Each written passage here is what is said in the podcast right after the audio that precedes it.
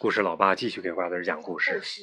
今天呢，我们继续讲希利尔讲世界地理。今天我们讲到第四章，没有尽头的队伍。你见过游行队伍，一支好长好长的游行队伍吗？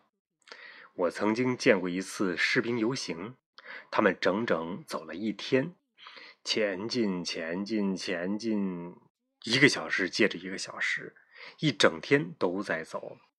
我一生中再也没有见过那么多的人，肯定得有十来万人，看起来不可思议。地球上怎么会有那么多人呢？但是如果地球上所有的人都一个接一个的排成长队列队通过的话，那就不止要花上一天，而是要用一辈子时间了，因为地球上有超过六十四亿人口，每分钟。有两百多个婴儿诞生。当你在读这本书的时候，就有许多人出生。钟表每滴答一声，就有人死去。但是每天出生的人要多于去世的人，因此呢，地球上的人变得越来越多。地球上的所有人的身高和形态都差不太多。那些像你的拇指一样细小，或者像教堂一样巨大的人。只有在童话里才会出现。没有人在长胳膊的地方长出翅膀来，长脚的地方长出轮子来。他们都有一个脑袋、一个鼻子、一张嘴，都有两只耳朵、两只眼睛、两只手、两只脚。不过，这六十四亿人中没有两个完全一样的人，即便是双胞胎，也不是完全一样的。人与人之间最大的不同在于肤色。六十四亿人口中，一部分人是白人，也有许多是黑人，更多的呢是介于黑人和白人之间的黄种人。人们通常把肤色不同的人称为种族。爸爸，爸爸，现在是什么种人呢？咱们是黄种人呢，对种族来说是好日子。我父亲曾经这样说过。黄种人，咱们是，我还以为他是在说赛马或者是帆船比赛。当我问他什么比赛时，他笑着回答说：“对白人、黑人所有种族的人来说，都是好日子。”就是 “race” 这个词儿在英语当中是种族，同时也指比赛。每个种族以前在地球上都有自己居住的地方。不过，许多人也会迁移到别的地方去。我们居住的地方以白人居多，但也有很多黑人和黄种人。假如你生下来就是一个黑人，假如你生下来就是黄种人或红种人，假如生育你的不是现在的父母，假如你出生的地方不是现在的地球，假如你从未出生过，现在也会在哪儿呢？人们都生活在地球的六大洲上，每个洲都有若干国家。一个国家并不是指乡村，一个国家意味着城市、城镇、乡村，以及由同一个统治者治理的国土。那不是还是有乡村吗？对啊，有啊。但是，country 这个词儿既有乡村的意思，也有国家的意思。地球上一共有两百二十多个国家和地区，有的国家很小。整个国家只有几千人，有的国家呢很大，有十几亿人口。美国有三亿多人，不过还有几个国家比这更多。比如说，人口最多的是哪个国家俄罗斯。？No，是面积最大的是俄罗斯，人口最多的是中国。几亿？十三亿人口吧。然后是印度。印度好像九亿，忘了多少了。三亿人口。好像印度尼西亚人口也特别特别多。你看这里边说，人口中国人口最多，比美国的四倍还多，三四一十二，四倍还多。还另外一个国家印度人口第二多，这两个国家都在亚洲，世界上地球上最大的洲，名字却最短。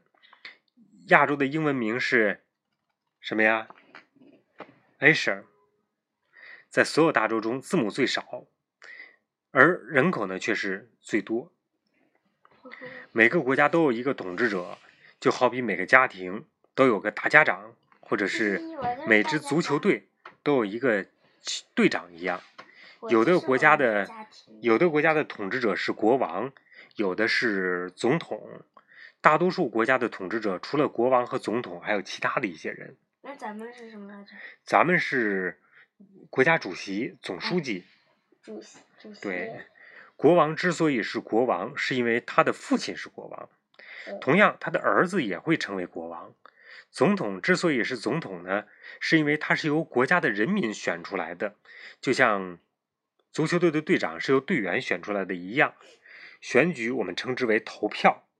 国王一辈子都是国王，但总统的任期呢，一般只有几年。比如说，美国总统就是任期四年，而且只能连任一次，就是干八年，他必须就要不能当总统了。有的国王的国家被称为王国，有如果一个人统治了好几个国家，会被称为皇帝。现在几乎没有皇帝了，这些国家称为帝国。以前曾经有过中华帝国，然后那个罗马帝国、奥斯曼土耳其帝国，这都是帝国。对，都这都是帝国。有总统的国家称为共和国，美国就是一个共和国。美利州共和。美利坚共和国。对，国王或总统加上与他们一起统治国家的人称为政府。政府呢，制定出规则。还做两件不允许任何人做的事儿，就是发行货币和出邮票。当然了，还有就是军队也是政府的。一个国家的钱币呢，并不比国别的国家的好，邮票也是这样的。语言通常也是这样，没有优劣之分。地球上的人说许多不同的语言，甚至在同一个国家，语言差别非常大。嗯，但我们。音乐孙老师说：“嗯，所有国家的那个爸爸妈妈都是一样的，差不多都是爸爸妈妈妈妈。一共呢有超过五千六百种语言，好吓人的一个数字。你有可能只会说其中的一种，这样的话你就无法和说别的语言的人交谈，也无法理解别人。在美国呢，几乎所有的人都会说英语。”但说来也奇怪，这英语本应该是另外一个国家英国的语言。不过，你如果去欧洲大陆那样的地方旅游，哪怕只在外面逛上一天，都会在大街上、商店或者是宾馆听到不同的语言。我呢，这篇文章的作者希里尔，恰好出生在美国，周围所有的人都说英语，那希里尔学的也是英语。如果希里尔生在亚洲，是一个黄种人。可能就说中文或者是日语日语了，是吧？嗯。或者如果生在非洲，是一个黑人小孩儿，则可能说一种连名字都叫不上来的语言，也有可能学说斯瓦西里语。斯瓦西里语，或者是豪萨语。